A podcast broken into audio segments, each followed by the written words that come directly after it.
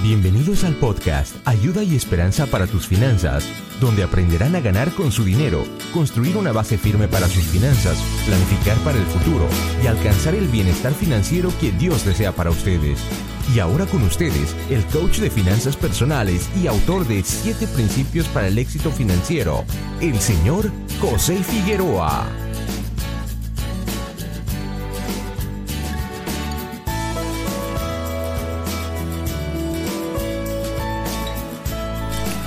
Bienvenidos nuevamente al podcast. Saludos, ¿qué tal? Te habla José Figueroa con Figueroa Financial y estoy muy agradecido de que estés conmigo de nuevo para el episodio número 105. Bueno, ya llegó el momento que menos disfruto en todo el año. Me refiero al momento de preparar mi declaración de impuestos o como decimos en Puerto Rico, hacer las planillas para, ah, para darle al gobierno. Así es que ese es el proceso en que rindo uh, informes sobre lo que me gané en el año anterior, uh, deducciones y etcétera, y asegurarme de que todo eso esté bien documentado y que uh, me pueda asegurar de que todo lo que le deba al gobierno se le pague correctamente. Y ya tengo todos mis documentos listos y es solo cuestión de empezar. Y es el momento menos favorito que tengo en el año porque tengo problemas con el sistema de impuestos en los Estados Unidos. Me refiero a que no solamente tengo problemas uh, con el sistema de la forma en que trabaja y, y cómo nos uh, en realidad lleva uh, y penaliza a, los, a las personas que contribuyen y beneficia a aquellos que no contribuyen mucho porque no trabajan. Pero también tengo problemas en cómo el gobierno utiliza el dinero que que recauda todos los años. Pero aparte de eso, y eso lo he documentado anteriormente en otro episodio del podcast, sé que es una responsabilidad que no se puede evitar. Sé que tengo que pagar los impuestos, sé que tengo que llenar la planilla todos los años. Y uh, para confirmar eso, y en este podcast y en mi práctica de coaching financiero uh, y en todas mis enseñanzas sobre finanzas personales, uh, estoy basado en lo que dicen las Sagradas Escrituras. Y por ejemplo, en este hay un pasaje en el, en el Evangelio de Mateo en el que Jesús nos deja muy claro que como cristianos es una responsabilidad que no debemos evitar. En Mateo 22, del 15 al 22, empieza así y dice, entonces se fueron los fariseos y deliberaron entre sí cómo atraparle, sorprendiéndole en alguna palabra. Y le enviaron sus discípulos junto con los herodianos diciendo, Maestro, Sabemos que eres veraz y que enseñas el camino de Dios con verdad y no buscas el favor de nadie porque eres imparcial. Dinos pues qué te parece. ¿Es lícito pagar impuesto al César o no? Pero Jesús, conociendo su malicia, dijo, ¿por qué me pones a prueba, hipócritas? Mostradme la moneda que se usa para pagar ese impuesto. Y le trajeron un denario. Y él les dijo, ¿de quién es esta imagen y esta inscripción? Ellos le dijeron, del César. Entonces él les dijo, pues dar al César lo que es del César y a Dios lo que es Dios. Al oír esto se maravillaron y dejándolo se fueron. Y eso de nuevo está en Mateo 22, del 15 al 22. Así que Jesús en esa respuesta a los fariseos nos dejó muy, nos dejó muy claro que el pagar impuestos al gobierno, representado por el César de Roma en este caso, es algo que debemos hacer. Pablo, en la epístola a los romanos, nos dice lo mismo en el capítulo 13 de Romanos, versículos del 6 al 7, ah, nos dice así. Pues por esto pagáis impuestos, porque los gobernantes son servidores de Dios dedicados precisamente a esto. Pagar a todos lo que debáis. Hay que impuesto, impuesto. Hay que tributo, tributo. Hay que temor, temor. Al que honor, honor. Así que el hecho de si hay que pagar impuestos o no, o de que si hay que rendir planillas o no es, es muy claro. Pero el asunto yo creo que es uno más profundo. Así que la pregunta para hoy es, y el tópico de hoy es, aparte de pagar impuestos, ¿qué es lo que le debemos dar al gobierno? ¿Y qué es lo que le debemos dar a Dios? En otras palabras, ¿qué le das a César y qué le das a Dios? Y de nuevo, hablando desde una, desde una perspectiva como cristianos, lo que le debemos dar al gobierno está bastante claro. Uh, obediencia a las leyes, respeto a la autoridad, jueces, policías, oficiales del gobierno, Ah, también tenemos la responsabilidad de participar en el proceso democrático mediante nuestro voto, claro, donde está disponible.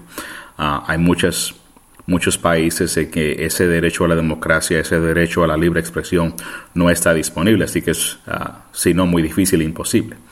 Pero aparte de eso, hay, una responsabilidad muy grande que es buscar el bienestar de la ciudad en la que vivimos. Incluso en el Antiguo Testamento, el profeta Jeremías escribiéndole a los, a los judíos que habían sido exiliados a Babilonia. Y él les estaba recordando que ah, iban a estar ahí en captividad, en cautividad por 70 años. Les dijo que buscaran el, bienestar de la ciudad, que iban a estar ahí mucho tiempo.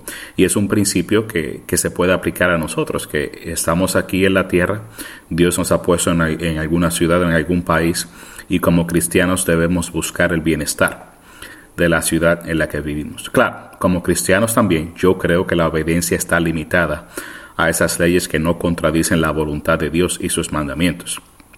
Ah, como, los apóstoles en el libro de Hechos, capítulo 5 del 24 al 29, en el momento de persecución, en el momento de opresión, debemos estar dispuestos a obedecer a Dios antes que, antes que a los hombres y también dispuestos a sufrir las consecuencias. Aquí en los Estados Unidos todavía hay gran libertad de expresión, gran libertad de, ah, religiosa, pero hay, hay cambios que se avecinan y que están pasando y actitudes, así que es, es posible que como muchos de nuestros hermanos en otros países ah, que están oprimidos en, en, su expresión de fe, ah, eso también llegue aquí, pero por el momento estamos aquí todavía con una oportunidad clara de, de libertad de expresión y de libertad religiosa. Entonces, está muy claro, yo creo, lo que le debemos al gobierno. Pero entonces el asunto más importante es qué es lo que le debemos dar a Dios. Y esa es la pregunta más profunda y va más allá de un asunto de dinero.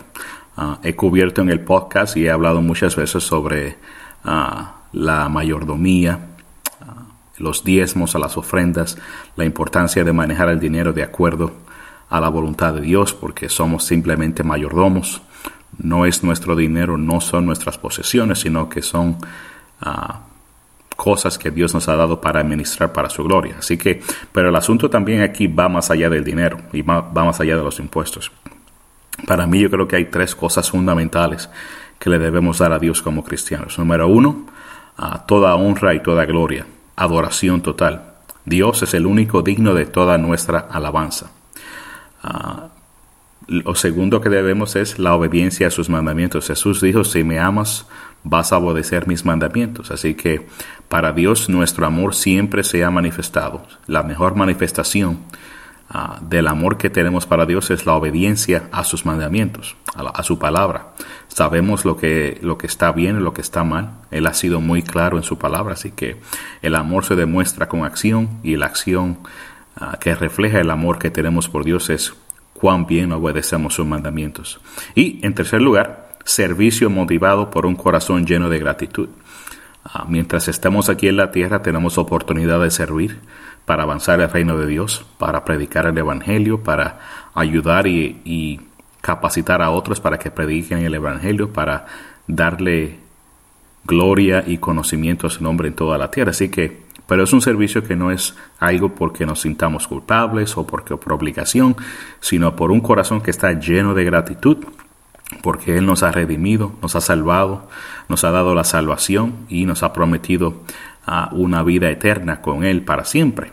Y entonces, dado todo lo que Él nos ha dado y todo lo que Él ha sacrificado por nosotros, el servicio motivado por un corazón lleno de gratitud es la tercera cosa más importante. Así que sí, hoy mismo voy a trabajar en mis impuestos. Ah, voy a rendir las planillas y voy a pagar el dinero que le, que le deba al gobierno. Eso no hay, no hay forma de evitarlo. Pero para mí lo, más importante es asegurarme de que cada día le dé a Dios lo que le debo. Él pagó mi deuda que era imposible de pagar. Así que lo único que puedo hacer es vivir día a día haciendo lo que pueda, mientras pueda, para avanzar el reino y traerle gloria. Como siempre, puedes buscar más información en el blog figueroafinancial.com s, en Facebook, facebook.com slash figueroafinancial y en Twitter, twitter.com slash figueroafin. Ese es el handle en Twitter. Y voy quiero terminar con la cita de la semana y viene de un pasaje del Antiguo Testamento del profeta Miqueas que yo creo que resume lo que Dios espera de nosotros. Y en Miqueas 6, versículo 8 dice: Él te ha declarado, oh hombre, lo que es bueno. ¿Y qué es lo que demanda el Señor de ti? Sino solo practicar la justicia, amar la misericordia y andar humildemente con tu Dios. Así que ahí está. Hacer las cosas bien, tener compasión y misericordia por otros y andar humildemente delante de Dios. Eso es sin, orgullo y sin soberbia. Seguiremos la discusión en el, próximo episodio. Ah, seguiremos la, la batalla para que logres la victoria financiera y seguiremos hablando de cómo podemos mejor manejar nuestro dinero Ah, de acuerdo a la palabra de Dios y para su gloria. Así que no te lo pierdas, riega la voz y que Dios te bendiga grandemente. Te habla José Figueroa con Figueroa Financial y recuerda que siempre hay ayuda y esperanza para tus finanzas.